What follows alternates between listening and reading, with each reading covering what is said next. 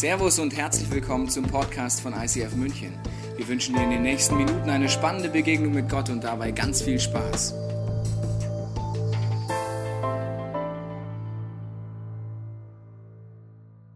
Wir sind in der Serie Wo ist Gott in meinem Leid? Tolles Thema. Hiob, um diesen Mann geht's. Und das Interessante ist ja, dass du und ich immer eine sehr spezielle Perspektive haben auf unseren Alltag und auf unser Leben. Weißt du warum? Ich sehe das bei meinem Sohn. Wenn mein Sohn, mit dem fahre ich durch die Stadt im Auto und mein Sohn liebt gerade zwei Dinge. Bagger. Müllauto. Es ist unfassbar, wie viele Bagger es in dieser Stadt gibt. Papa, Bagger, da, da, Bagger. Äh, oh, ja, ja, oh, krass, das ist ein Bagger, stimmt. Papa, Müllauto. Ey, so viele Müllautos. Mir war ja klar, dass der Müll weg muss, aber die Müllautos, ich habe noch gar nicht darauf geachtet. Es gibt so viele Müllautos in unserer Stadt. Und mein Sohn sieht die alle immer. Und äh, das Interessante ist, dass wir eine Perspektive haben, zum Beispiel, wenn du ein Kind kriegst, als Frau. Was siehst du in der Schwangerschaft in der ganzen Stadt? Nur noch Schwangere. Es gibt sie doch. Und ich denke mir immer, als in der Phase meine Frau schwanger dachte ich, war, dachte ich, es ist doch keine Kinderarmut in Deutschland, sind ja alle schwanger so gefühlt hier. Also man hat eine Perspektive und das Interessante ist, dass diese Perspektive auch bei Gott so ist. Wir alle haben eine Perspektive auf Gott. Wie wir Gott sehen, wie wir ihn empfinden, wie er drauf ist, was wir denken, was er zu tun hat. Und äh, besonders im Leid wird das ganz besonders deutlich, welche Perspektive du hast. Ich muss an einem Punkt mal kurz fragen, ob mir noch jemand das hochbringt, was noch neben mir stehen sollte, sonst wäre ich ein bisschen nervös. Muss nicht, kann, danke, danke Raphael, super. Mache ich einfach weiter. Genau. Brauche ich mir nachher noch. So, jetzt, äh, was, was der Punkt ist, ich glaube, wir haben eine Perspektive auf Gott. Und diese Perspektive ist, glaube ich, im Leid sehr geprüft, habe ich dir gesagt. Bei Hiob, ein Mann, der sehr viel Leid erlebt, ist die Perspektive am Anfang so, dass er denkt, Gott ist dafür da, damit es mir gut geht. Kennst du diese Perspektive? Mann, ist die weit verbreitet. Mann, ist die weit verbreitet. Warum wird man denn normales in der Welt heutzutage noch Christ? Na natürlich deswegen, damit Gott es mir gut gehen lässt, dass er mich segnet, damit er alles Leid von mir weghält, damit er dafür sorgt, dass ich so alt wie möglich, so knusprig wie möglich, so glücklich wie möglich, mit so wenigen Stürmen wie möglich durch dieses Leben komme. Und all meine Lieben, meine Kinder, meine Enkel, meine Freunde und alle auch. Und dafür ist Gott zuständig. Ich meine, wenn nicht er, wer dann? Und diese Perspektive ist sehr weit verbreitet. Hiob hat die und dann kommt Leid in sein Leben und alles crasht zusammen. Seine Perspektive auf Gott wird auf einmal sehr hinterfragt. Und ich möchte vorlesen, wie er reagiert. In Hiob 9, 21 bis 22. Ja, ich bin unschuldig, aber es ist mir völlig gleichgültig, so sehr hasse ich mein Leben. Es ist alles einerlei, deshalb sage ich, egal ob du gottlos bist oder fromm, er bringt dich doch um. Er hat eine gewisse Perspektive auf Gott gehabt. Und man sieht das jetzt nicht in deinem Leben, aber es sieht genauso lustig aus wie bei mir. Wir laufen durch diese Welt, je nach Fokus entdecken wir Dinge, entdecken sie nicht oder verpassen sie. Stichwort Schwangere, Stichwort Bagger, Strich, Stichwort äh, Müllauto, aber bei Gott ist es ganz besonders so. Wenn Leid dich trifft, zeigt sich deine Perspektive. Bei Hiob wird es sehr, sehr existenziell und bitter. Er sagt auch später da mal Hiob 9,23 und das wird jetzt wirklich sarkastisch, statistisch. Und wenn sein Schlag, also Gottes Schlag, plötzlich Unschuldige trifft, wie mich Hiob, dann spottet er noch über ihren Schmerz. Gott ist ein sadistisches Punkt, Punkt, Punkt. Anders kriege ich sie in meinem Kopf nicht mehr zusammen. Meine Perspektive auf Gott, der Gott, der mich schützen soll, der Gott, der doch für mich da ist, dem Gott, dem ich alles vorschreibe, wie er es zu tun hat. Gott, also, das Problem muss weg, die Krankheit kann nicht dein Wille sein, diese Situation, diese Arbeitslosigkeit, das ist nicht besonders viel Segen, nimm das weg und das muss in der Welt geändert werden und das muss da geändert werden. Wenn ich uns Christen manchmal zuhöre beim Beten, denke ich, wir sind Gott. Das ist ein bisschen frech, gell? Was wir Gott alles vorschreiben, was er zu tun hat, was er zu lassen hat, wo er lang zu gehen hat, wo er zu wirken hat, wo er ein Wunder zu tun hat. Und dann sagen wir, aber Gott, dein Wille geschehe, ne? Hast mal einen Vorschlag. Die Perspektive auf Gott bei uns ist wirklich speziell. Und ich möchte nicht zu nahe treten, ganz egal, wie lange du auf deiner geistigen Reise unterwegs bist mit diesem Gott, sie ist zu eng. Dein Gottesbild und meins ist zu eng. Hiob kommt an einen Punkt, wo er ringt, wo er klagt und dieses Buch hat 42 Kapitel. Das ist lang. Nicht viele Bücher in der Bibel schaffen 42 Kapitel. Im zweiten Teil der Bibel, im Neuen Testament, schafft das keiner. 42 Kapitel drum ringen. Wie geht das mit Gott? Wo ist Gott? Wie ist das mit dem Leid? Wie kann ich das zusammenbringen? 42 Kapitel sprengt dein Gottesbild. Warum? Leid ist komplex. Wir nehmen uns sechs Wochen hierfür Zeit für dieses Thema und trotzdem solltest du, wenn du alle Predigten dir anguckst in dieser Serie, wirst du immer nur noch einen Ausschnitt sehen von diesem Gott. Hiob am Ende, gerade eben ist er noch der Meinung, Gott ist ein Sadist, gerade eben ist er der Meinung, es ist eh alles sinnlos, Glauben, nicht Glauben, schmeißt den Glauben weg. Am Hiob 42 sagt er etwas, das bringt mich doch zu einer Frage. Die Frage sage ich dir gleich, aber vorher lese ich dir vor. Hiob 42. Da antwortete Hiob, also Gott, er ist im Dialog mit Gott. Herr, ich erkenne, dass du alles zu tun vermagst. Nichts und niemand kann deinen Plan vereiteln. Du hast gefragt, Gott, wer bist du, Hiob, dass du meine Weisheit anzweifelst mit Worten und ohne Verstand? Ja, es ist wahr, ich habe von Dingen geredet, ich als Hiob, die ich nicht begreife. Sie sind zu hoch für mich und übersteigen meinen Verstand. Du, Gott, hast gesagt, hör mir zu, hör mir gut zu, du. Jetzt rede ich. Ich will dich fragen und du sollst mir antworten. Herr, ich, Hiob, kannte dich nur vom Hören sagen. Jetzt aber habe ich dich mit eigenen Augen gesehen. Darum widerrufe ich meine Worte und bereue in Staub und Asche. Die Frage ist, was ist mit Hiob passiert von dem Bild, Gott ist ein sadistisches Punkt, Punkt, Punkt, es ist ihr alles egal. Das Gottesbild ist vollkommen crasht hin, hin zu dem Punkt, Gott, ich kannte dich nur vom Hören sagen, jetzt habe ich dich von Angesicht zu Angesicht gesehen. Heute machen wir einen weiteren Ausschnitt aus dem Leben Hiob mit der Frage, wo ist Gott? Und du wirst merken, was in seinem Leben alles passiert ist. Ich glaube nämlich, ich bin gerade mal 33 Jahre auf dieser Erde und meine Perspektive auf das Leben hat sich sehr verändert, in nur 33 Jahren.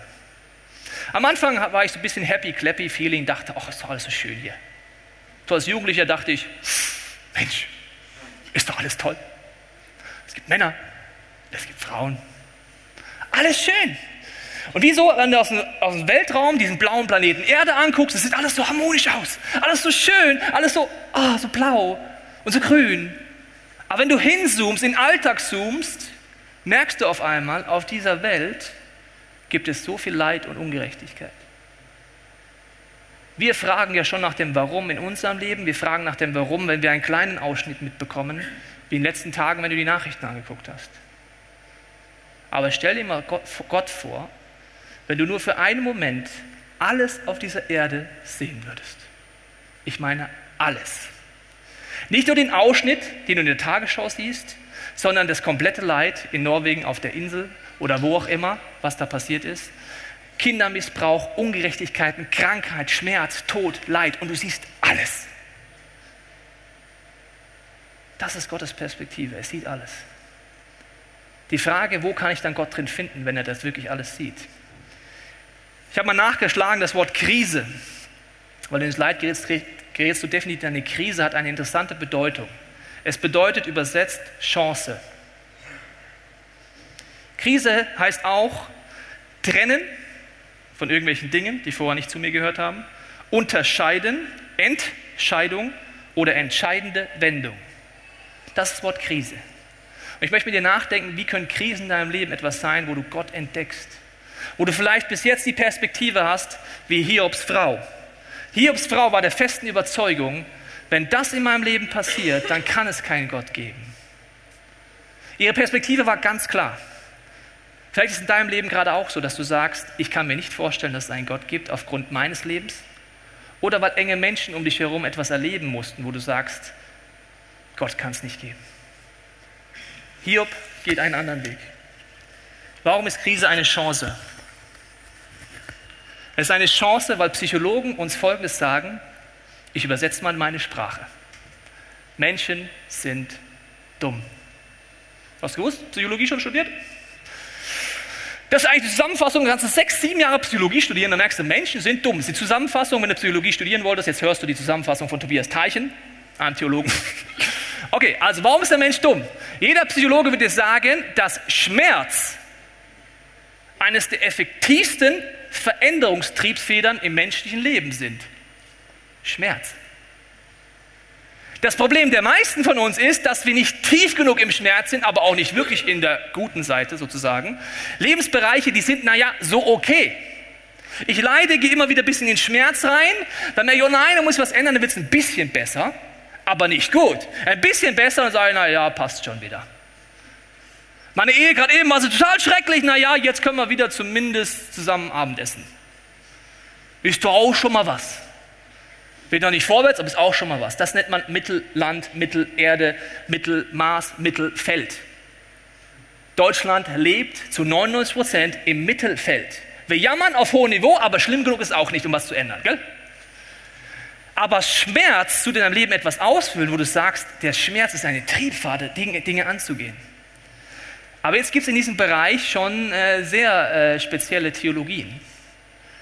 Ich glaube, wir alle wissen, dass Schmerz teilweise hilfreich ist. Zum Beispiel wissen wir, weiß ich aus meinem eigenen Leben, ich hatte eine Knieschaden im Meniskus und ich weiß, dass die Operation wichtig ist, auch wenn das Auer macht, damit ich danach, nach einer Phase von sechs Wochen Auer, wieder laufen kann. Meine Nase wurde von einem Mann, der sehr viel Geld dafür gekriegt hat, gebrochen. Der nennt sich Arzt. Der hat das Ding gebrochen. Der hat die Nasenscheidewand rausgenommen, umgedreht, wieder reingepappt, rumgemörselt. Warum macht man denn sowas Beklopptes? Aus Schönheit ist es wirklich bekloppt. Also muss ich wirklich sagen, mach das mal. Ich habe Respekt, der das aus Schönheit macht. Ich habe keine Luft gekriegt. Und jetzt?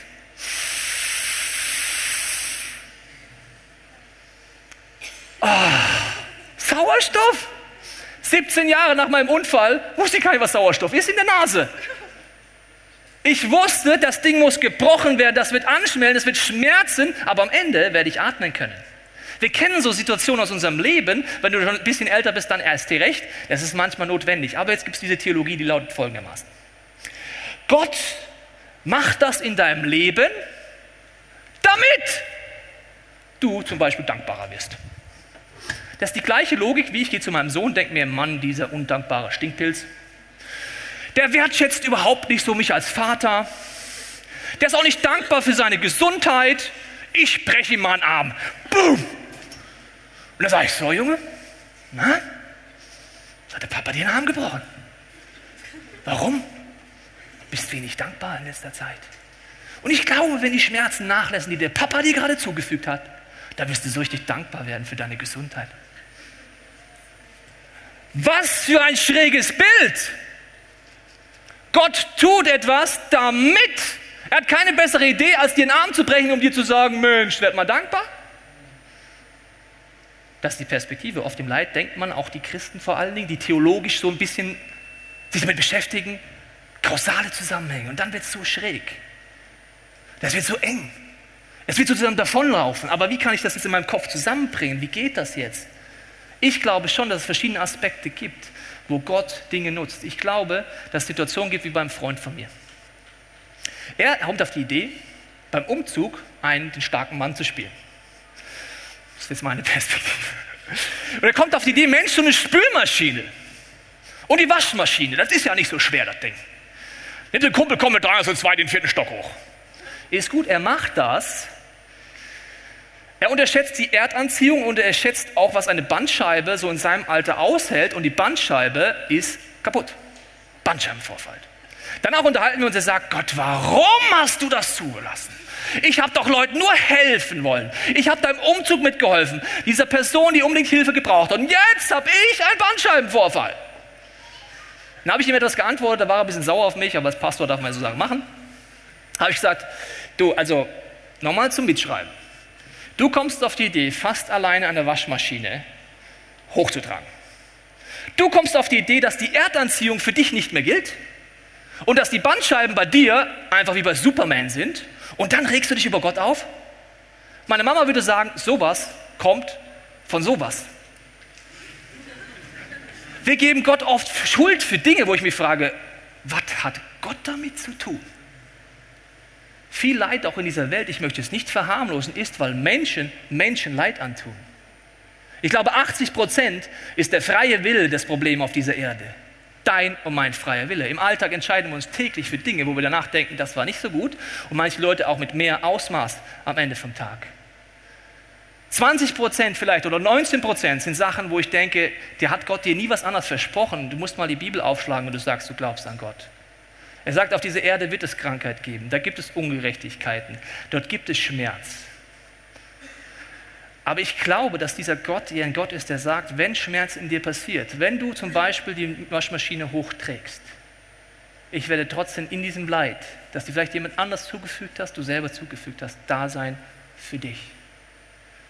Nicht ich, Gott, nehme die Waschmaschine und drück nochmal so richtig runter, damit die Bandscheibe explodiert. Aber ich bin da, wenn du es tust und wenn du in Leid kommst. Das ist das eine.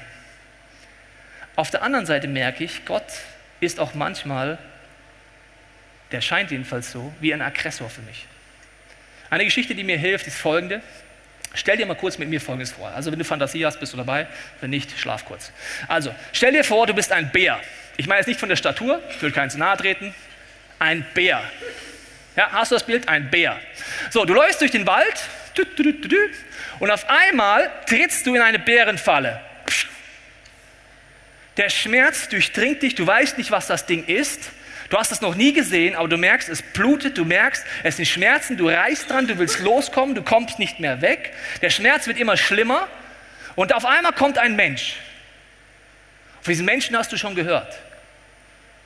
Und du denkst, aha, das ist bestimmt der, der diese Falle aufgestellt hat.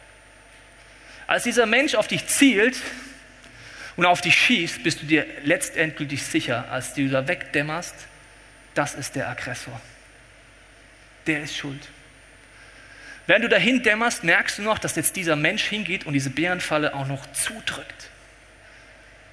Das ist das Letzte, was du merkst. Als du aufwachst, ist die Falle weg.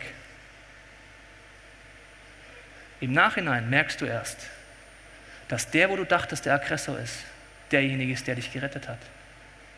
Er hat dich betäubt, dieser Mann damit er dir die Bärenfalle aufmachen kann. Eine Bärenfalle muss man zudrücken, damit sie aufspringt. Eine sehr kranke Methode, um Tiere zu jagen. Damit das Tier auf keinen Fall rauskommt, muss ein Mensch nochmal zudrücken, damit sie aufspringt. Der Bär hätte aus seiner Perspektive die ganze Zeit recht. Das ist der Aggressor, der schießt auf mich, der drückt zu. Und trotzdem wäre sie falsch, die Perspektive. Die Perspektive, dass Gott auch manchmal der Aggressor sein kann, bringt mich dann ans Limit. Ich merke in meinem Leben als Vater, dass es sein kann, dass in den Augen meines Sohnes ich zugleich Aggressor und gleichzeitig Tröster bin. Das sprengt natürlich ein bisschen das Bild. Ich mache dir ein Beispiel. Mein Sohn im ersten Lebensjahr musste er dreimal ins Krankenhaus. Er wurde zweimal operiert. Ich war oft derjenige, der ihn an den Boden pressen musste, wenn irgendwelche Ärzte Blut abnehmen mussten. Und Blut abnehmen war noch das Schönste, was ihm passiert ist. Ich musste ihn festhalten, wenn ihm Kanülen gelegt wurden. Ich musste ihn dafür sorgen, dass er sich nicht bewegt in seinem Bettchen, nachdem er aufgewacht ist, dass er sich die Wunde nicht anfasst und so weiter. In den Augen meines Sohnes war ich genau der gleiche wie den Augen des Bäres der, dieser Mann. Der Papa kann es nicht gut mit mir meinen. Ich hätte es ihm am liebsten erklärt, aber wie erklärst du einem halb Jahre alten Baby, warum eine Operation wichtig ist. Wie erklärst du ihm, was eine Operation ist? Wie erklärst du ihm Narkose? Wie erklärst du ihm, warum Blut abgenommen wird? Das geht überhaupt gar nicht. Und ich sitze an diesem Bett von meinem Sohn, ringe und bete, Gott, warum muss das jetzt passieren? Wo bist du, Gott? Und mir war es so, wie wenn Gott in dem Moment mir in meinen Gedanken zu mir sagt, schau mal, Tobias, genau wie es dir jetzt geht, du weinst hier an diesem Bett sitze ich teilweise im übertragenen Sinne an deinem Bett und weine mit. Du denkst, genau wie dein Sohn, dass ich der Aggressor bin. Dabei habe ich nur eine andere Perspektive auf dein Leben. Ich bin gleichzeitig der, der für dich Aggressor und der Tröster ist. Wenn Leid in deinem und meinem Leben aufbricht, dann ist es sehr schmerzhaft. Es reißt etwas ein. Der, die Folge ist, jedes Mal, wenn es reißt, es ist brutal schmerzhaft, dein Gottesbild bricht vielleicht fast auseinander, aber du merkst auf einmal, aha, da unten ist etwas, das habe ich noch gar nicht gesehen. Im Leid, nach dem Leid, siehst du Gott in anderer Art und Weise. Es bricht auf, es bricht weg, es ist schmerzhaft, aber du entdeckst auch in diesem ganzen, aha, Gott kann gleichzeitig Aggressor und Tröster sein oder was auch immer. Er kann gleichzeitig der sein, der mir nur hilft, wenn andere Leute, wenn er damit gar nichts in dem Sinne zu tun hatte, aber er kann auch noch viel mehr sein. Dein Gottesbild wird größer und größer. Die tiefsten Offenbarungen in meinem Leben waren im Leid, nicht in guten Zeiten. Die größte Veränderung in meinem Leben war im Leid, nicht in guten Zeiten. Hiob kommt auch an diese Stelle, er hat diese Perspektive vom Anfang aus dem Hiob-Buch. Und er kommt an die Stelle, wo Gott anfängt zu antworten. Das dauert relativ viele Kapitel. Und Gott antwortet auf eine Art und Weise, die finde ich schon ein bisschen speziell. Er stellt ihm 56 Fragen. In Zahlen 56 Fragen. Hier wollte er noch eine Antwort haben. Warum Gott? Wo bist du Gott? Warum machst du nichts Gott? Und er stellt ihm 56 Fragen. Und das sind echt gute Fragen. Kannst mal durchlesen, so die letzten Kapitel. 56 Fragen. Und unter anderem passiert im Hiob etwas, dass er merkt, krass, dieser Gott ist ja wirklich Gott. Das hört sich jetzt ein bisschen simpel an. Der ist ja gar nicht mein Schoßhündchen. Ich pfeife, Gott. Und dann kommt er, was soll ich tun, Tobias? Ja, hol das Stöckchen Gott. Okay. Gott ist Gott. Er kriegt eine Ehrfurcht vor Gott, wo er sagt, Gott, du bist viel größer. Die Perspektive, die ich dich hatte, hätte ich ja nie gedacht, dass du so bist. Ich erkenne dich auf eine Art und Weise, die ist ja unfassbar. Und das kannst du nochmal zu Hause durchlesen, diese Situationen, wo er dann am Ende sagt, ich kenne dich nicht nur vom Hören sagen, sondern ich habe dich von Angesicht zu Angesicht gesehen. Was er erlebt, ist Trost. Und das möchte ich dir vorlesen. Er erlebt Trost, steht in 2. Korinther 1, 3 bis 5. Gepriesen sei Gott, der Vater unseres Herrn Jesus Christus, der Vater voller Barmherzigkeit, der Gott, der uns in jeder Not tröstet. In allen Schwierigkeiten ermutigt er uns und steht uns bei, sodass wir auch andere trösten können, die wegen ihres Glaubens leiden müssten. Wir trösten sie, wie Gott auch uns getröstet hat. Hiob kriegt einen Perspektivenwechsel. Er sieht Gott auf eine Art, die unfassbar ist. Und ich möchte jetzt hier vorne eine junge Frau begrüßen und ihr die Frage stellen, inwiefern sie das erlebt hat dass man im Leid Gott auf eine andere Art und Weise sehen kann. Begrüßt mit mir hier auf der Bühne Susanne Winkler.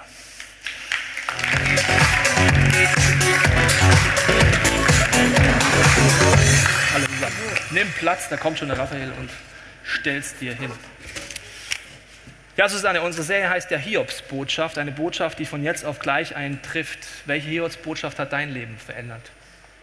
Also ich bin die älteste von vier Geschwistern ähm, ich bin im christlichen Elternhaus groß geworden und äh, vor sieben Jahren, an besagtem Morgen, stand meine Mutter bei mir in der Wohnung und hat gefragt, ob ich wüsste, wo meine Schwester sei. Sie wäre nicht in ihrem Bett. Und ich habe gesagt, nö, keine Ahnung. Und ähm, dann lief alles irgendwie wie von selbst. Wir haben eine Freundin angerufen, wir haben die Polizei angerufen. Wie mein Vater, meine kleine Schwester und ich sind losgefahren um sie zu suchen. Wir sind an Orte gefahren, wo wir wussten, dass sie sich gerne aufhält, an See, an See zum Rhein. Und wir waren schon auf dem Rückweg. Ähm, da sagte mein Vater zu mir, ich soll anhalten. Und wir halten an und ich steige aus. Und ähm, wir haben sie entdeckt und sie hatte sich an einem Baum erhängt. Und das an was ich mich noch erinnern kann, das war der Schrei von meinem Vater. Das war dieser Schrei, der in mir war, aber ich konnte nicht rauslassen. Und mein Vater hat geschrien und es ging wie durch Mark und Bein, durch den ganzen Körper. Das sind Situationen, die man sich nicht mal ansatzweise vorstellen kann, äh, was emotional in einem hochkommt. Wie war es denn für dich dann so die erste Phase? Wie hast du die erlebt? Also es war wie so ein Schockzustand. Ähm, das kam von heute auf morgen. Ähm, wir kannten Miriam oder uns meine Schwester als echt lebensfrohe Person. Und ähm, das war wie wenn dir jemand den, Fuß, äh, den Boden unter den Füßen wegzieht. Und ähm, du stehst da mit nichts in der Hand. Und das, was, ich mich, also was mir Halt gegeben hat und Orientierung, war die Gewissheit in meinem Herzen, dass Gott da ist. Wie kann ich mir das vorstellen, wenn die Frage ist, wo ist Gott? Inwiefern hast du erlebt, dass Gott da ist? Diese Stärke auf der einen Seite, gab es noch andere Punkte, wo du sagst, da hast du gemerkt, Gott ist trotz aller Fragen da. Also ich habe hab Gott als Versorger erlebt in der Zeit. Es war wie wenn du in der Wüste bist und dir bringt ständig jemand Wasser.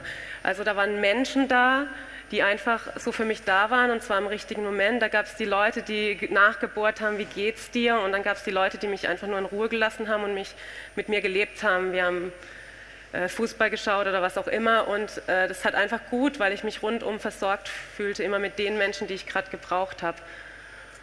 Inwiefern würdest du denn sagen, wenn du jetzt zurückblickst, dein Glaube und diese Gottesbeziehung vor diesem sehr traumatischen Erlebnis und heute, wie würdest du das vergleichen? Also zu dem Zeitpunkt war das so, ähm, da habe ich an Gott geglaubt und auch an Jesus und ich habe, aber ich habe ihn nicht erlebt, also hat, es hat keine Auswirkungen auf mein Leben gehabt. Ähm, und in der Trauerphase, habe ich eigentlich von Anfang an diesen Trost in mir gespürt und ich wusste, bei ihm bin ich richtig. Mit ihm kann ich alles teilen, ihm kann ich alles sagen, meine Wut, meinen Schmerz. Ich kann alles rauslassen bei ihm und ähm, dadurch ist eine Beziehung entstanden, weil ich immer wieder zu ihm gerannt bin und immer wieder in seine Arme oder ja, bei ihm mich ja, ausgeheult habe. Was ich bei dir faszinierend finde, Susanne, auch als wir das besprochen haben, ist, dass du nicht nur ausstrahlst, dass man Gott zwar nicht versteht und auch du verstehst ihn ja heute nicht wirklich komplett, was das da war, aber dass er trotzdem tröstet. Weil wenn man dich heute kennenlernt und es nicht wusste, lernt man eine lebensfrohe Frau kennen, die trotz allem diesem Gott intensiver vorwärts geht als vorher. Vielen Dank, Susanne, dass du so offen aus deinem Leben erzählt hast.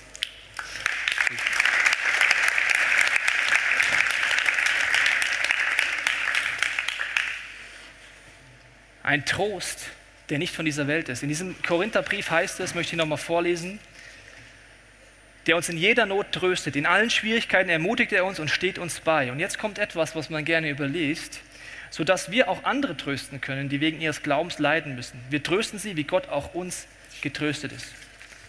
Das ist mein Abschlussgedanke für dich, wenn du heute sagst, du bist mit diesem Gott unterwegs. Du bezeichnest dich als Christ, du weißt, dass eine Liebesbeziehung mit Gott möglich ist.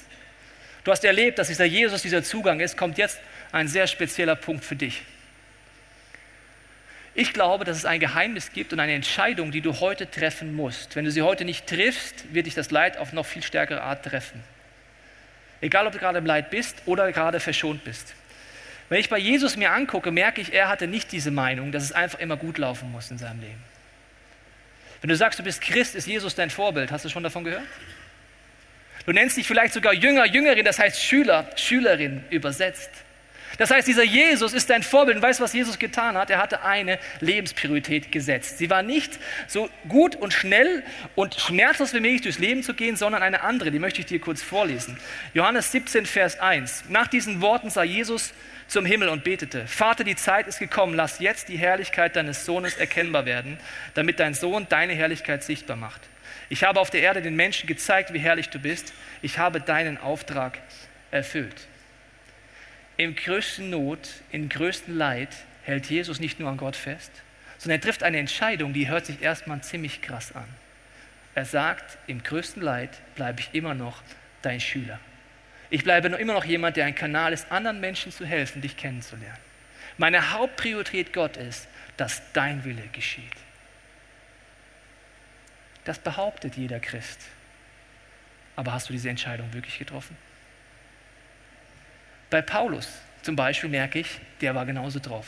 Einer der Jungs im zweiten Teil der Bibel. Du kannst mal Apostelgeschichte 27 zu Hause leben, lesen, ein äh, Buch im zweiten Teil der Bibel, und dann dir mal überlegen, Mann, hatte der es gut oder vielleicht nicht ganz so gut in meiner Definition. In meiner Perspektive war das ein erfülltes Leben, ja oder nein. Paulus erlebt viele Dinge, gerade aufgrund seines Glaubens. Er wird gefangen genommen, weil er es wagt, von diesem Jesus zu erzählen, dass man eine Beziehung mit Gott haben kann. Er wird nicht nur gefangen genommen, er wird gefoltert und er kommt in einen Gefangenentransport. Bei diesem Gefangenentransport kommen sie auf die Idee, ihn zu, mit dem Schiff von einer Stelle zur anderen zu fahren. Und Paulus sagt noch vorher, er sagt, Jungs und Mädels, ich habe gebetet, ich habe so den Impuls, dass wie wenn Gott uns sagen möchte, es ist keine gute Idee, heute zu fahren. Alle sagen, du spinnender Christ, ist mir egal, wir fahren trotzdem. Also unterwegs ist Apostelgeschichte 27, kommen dann sechs Verse, wo beschrieben ist, wie sie im Sturm sind. Sechs Verse. Lukas, der das Buch geschrieben hat, fasst eigentlich alles zusammen. Ja? Und sie kamen dahin, da kam ein Wunder, alle fanden es toll, alle glaubten, super, Amen. Ein Vers. Und sechs Verse über einen Sturm. Wie war das im Sturm? Wo waren sie dann? Wie ist es fast untergegangen? Was hat Paulus gesagt? Wo hat er für Leute gebetet? Wo hat er mit ihnen geredet? Wie geht das Ding unter? Wie crasht das Ding? Wie halten sie alle an Trümmern fest auf offener See? Er beschreibt sogar ganz genau diesen Wirbelsturm, einen Nordsturm, den es auf dem, auf dem Mittelmeer gibt. Warum beschreibt das so ausführlich? Um dir und mir zu zeigen, es war nicht schön. Und ich weiß nicht, wenn Paulus nicht entschieden hätte, dass die Hauptpriorität ist, dass Gottes Wille geschieht, dass er sich immer ihm zur Verfügung stellt, selbst im größten Leid, hätte er anders reagieren müssen. Hätte sagen müssen, Gott mal ganz ehrlich, warum bin ich in dieser Situation? Warum verrecke ich hier fast? Warum habe ich Todesängste? Warum bin ich auf dem offenen Meer? Doch nur, weil ich mich dir zur Verfügung gestellt habe. Er bleibt dran. Sie stranden gerade so an, das, an, an die Insel Kreta. Die Inselbewohner kommen, eine Riesensensation, Überlebende von diesem Schiff. Und es ist auch noch Sauwetter. Wenn es schlecht kommt, kommt es richtig schlecht. Paulus hätte jetzt äh, Rumpelstilzchen machen können. Rumpelstilzchen Christsein geht folgendermaßen: Und ich gebiete diesen Wolken, dass sie weichen. Weil Gott, du liebst mich doch und deswegen muss auch die Sonne scheinen. Das ist Rumpelstilzchen, weißt du, ich bin hier rumpel so rum. Hat er nicht gemacht. Er hat gesagt, es ist kalt, was mache ich? Ich sammle Holz. Er hilft immer noch weiter. Er ist kein Opfer. Als er Holz sammeln will, kommt er an einen Punkt, dass er Holz aufhebt und in diesem Moment, obwohl er es gerade aufheben möchte, macht es zack und eine Schlange beißt ihn. Sie hängt an seinem Finger, beißt sich fest. Und alle Inselbewohner der damaligen Zeit wussten ganz genau, was ist giftig und was ist eine Blindschleiche. Und alle wussten, es ist giftig. Sie tuscheln schon, aha, der ist verflucht. Das ist kein guter Christ. Das ist kein gläubiger Mann. Und die hängt da an diesen Fingern. Hast du das Bild? Und das sind Situationen in deinem Leben, wenn die Schlange wie zuschlägt, wo alle gucken, weil ein großer Alarm. Alle schauen dich an. Wenn du sagst, du bist Christ und die Schlange dich beißt, wie bei Paulus. Das Wunder bei Paulus war nicht, dass die Schlange ihn nicht beißt, sondern dass sie ihn nicht umbringt. Dass die Bitterkeit, die hätte kommen müssen, das Zerfressen, ist nicht gekommen. Diese Schlange biss, die ganze Not wird für Paulus ein Megafon. Er redet weiter von diesem Jesus und Menschenmassen erkennen, dass es diesen Gott wirklich gibt. Es ist ein Verstärkerleid. Als ich durch die letzten Wochen gegangen bin, wenn du letzten Wochen da warst, hast du auch Dinge mitgekriegt, habe ich viel Ermutigung von euch bekommen, auch E-Mails. Ich möchte euch eine vorlesen. Da schreibt jemand, ist ein Gebet und er hat es mir als Kopie geschrieben. Er wendet sich an Gott und sagt, ich möchte, mir, möchte mich bei dir für Tobi und seine Familie bedanken, Gott. Vater, ich danke, dass du ihm diese Gabe gegeben hast, so direkt und ehrlich zu reden. Heiliger Geist, danke, dass du ihm immer Kraft für seine Predigen runterschießt. Jesus, ich möchte dir für deine Beziehung mit Tobi danken. Danke, dass du so viel von deiner Liebe in seinen Predigten ankommst. Doch ich möchte dich, Papa, um eins bitten. Auch wenn durch das Berichten von Sorgen und mit dem Leid in Teichens Familien so viele geholfen wird, bitte segne Bene, Frauke und Tobi ganz besonders. Sorge bitte jetzt ganz persönlich für sie. Schenke ihnen Weisheit. Jesus, nimm sie bitte jetzt in deine starken Arme.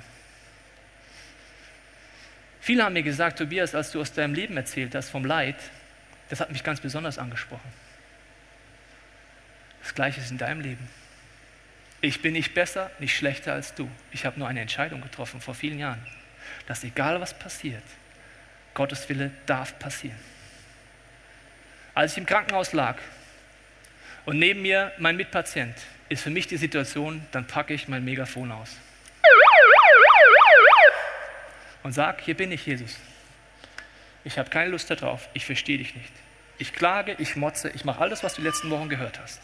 Aber ich entscheide mich, Jesus, du darfst mich gebrauchen. Der junge Mann, der neben mir lebt, wir unterhalten uns jede Nacht bis spät in die Nacht über Gott, über Jesus, über die Bibel.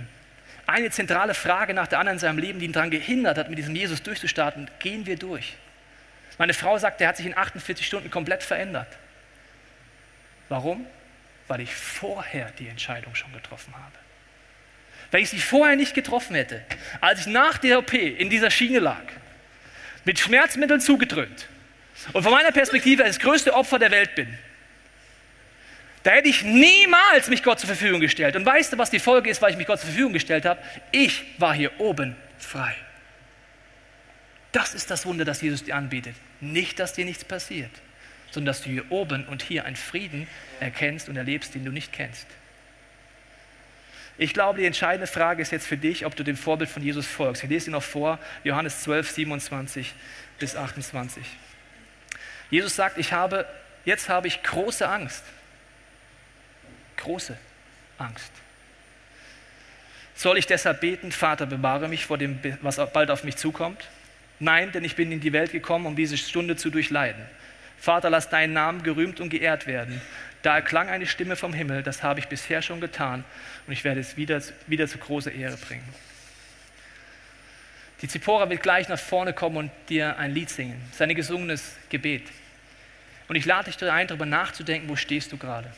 Wenn du diesen Gott nicht kennst, kannst du überlegen, möchtest du Jesus heute zum allerersten Mal in dein Leben einladen? Möchtest du die Spannung gehen, dass dieser Gott, der teilweise wie der Aggressor wiegt, trotzdem der sein kann, der dich tröstet? Jesus sagt zu dir, kommt zu mir, alle, ich tröste euch, auch wenn ich es euch nicht erklären kann immer. Aber wenn du mit Gott unterwegs bist, steht für dich noch eine tiefere Entscheidung an. Und zwar die Entscheidung, darf wirklich Gottes Wille in deinem Leben passieren? Oder nur solange es gut läuft? Ich glaube, wenn du heute die Entscheidung triffst, egal was dich noch treffen wird, du wirst anders durchgehen, du wirst Wunder erleben. Du wirst diesen Moment erleben wie Jesus, wo du den Moment hast, wie wenn Gott sich zu dir stellt, in deinem Leid. Das Lied heißt Beauty in Pain. Und ich glaube, es gibt eine Schönheit im Schmerz, die ist manchmal schwer zu finden. Nämlich, wenn Menschen sich entscheiden, im Leid an Gott dran zu bleiben. Die Ausstrahlung, die Veränderung, die passiert, oder wenn Leute füreinander da sind im Leid, ist eine Schönheit, die ist auch nicht zu überbieten. Wenn Ehepaare füreinander da sind, Small Groups füreinander da sind, wenn Liebe auf einmal entfacht wird in Menschen, die vorher nicht da waren. Dieser nächste Song ist dein Song zum Nachdenken. Und dann möchte ich mit dir beten.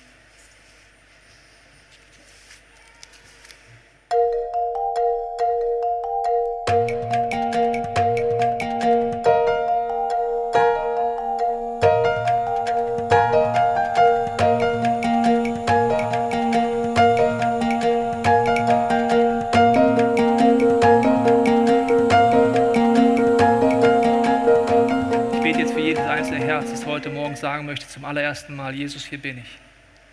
Du kannst diesem Gott sagen, Jesus, komm in mein Leben. Ich verstehe vieles nicht und ich werde wahrscheinlich mein Leben lang mit Fragen durch diese Welt gehen. Aber ich brauche einen Tröster. Ich brauche einen Retter. Ich brauche jemanden, wenn ich wie mein Sohn, als er im Krankenhausbett liegt, der meine Hand hält, der mir zeigt, er ist da. Jesus, du darfst das sein. Und ich bete für jeden hier im Raum, der mit dir unterwegs ist und diese tiefe Herzensentscheidung heute treffen möchte. Kannst du Jesus sagen, Jesus, dein Wille soll geschehen. Ich entscheide mich heute, dass die höchste Priorität in meinem Leben, genau wie bei Jesus, bei Paulus und all seinen Schülern, ist, dass deine Ideen umgesetzt werden. Egal, was es für mich bedeutet. Wenn ich vielleicht auch gerade in Arbeitslosigkeit bin, Leid, Krankheit. Ich will mich auf der einen Seite nicht damit abfinden, auf der anderen Seite sagen, Jesus, hier bin ich, du darfst mich weiter gebrauchen. Mein Leben darf ein Megafon in deiner Hand werden, im größten Leid authentisch an dir dran zu bleiben. Wir hoffen, dass dir diese Predigt weitergeholfen hat. Wenn du Fragen hast, kannst du gerne an info at icf-moenchen.de mailen und weitere Informationen findest du auf unserer Homepage unter www.icf-moenchen.de.